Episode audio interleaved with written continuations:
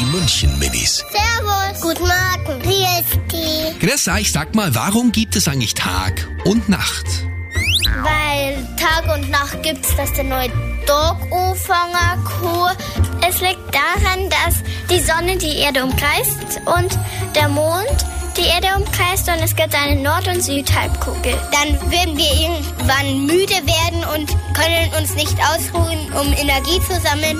Die München Minis. Jeden Morgen beim Wetterhuber und der Morgencrew um kurz vor halb sieben.